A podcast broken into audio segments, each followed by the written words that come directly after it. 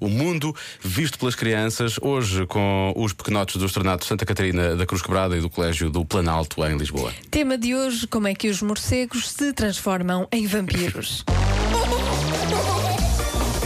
Eu é que sei. O mundo visto pelas crianças. Podem- Os morcegos podem ser os vampiros. São humanos com o dente afiado e mordem. Eles dormem de dia e acordam de noite. Cabeça para baixo, como estivessem a fazer o pino. E eles também comem as borboletas, e as mariposas e as traças. Como é que eles são? São roxos e vermelhos nas asas como quadradinhos. E sabes uma coisa? Eles não gostam nada de voar Não gostam, não. cabeça para baixo. Ficam mal dispostos.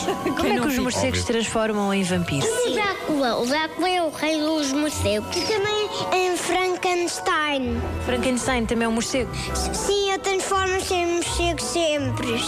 E um dia, quando estava de noite, eu vi um morcego. Como é que ele era? Era com asas e tinha uma cara assim estranha. Tiveste medo? Ah, não. Era só um morcego a passar pela luz.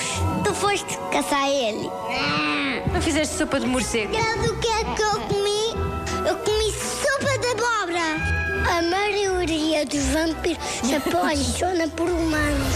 Tu já te apaixonaste por algum vampiro? Não, mas na maioria acontece.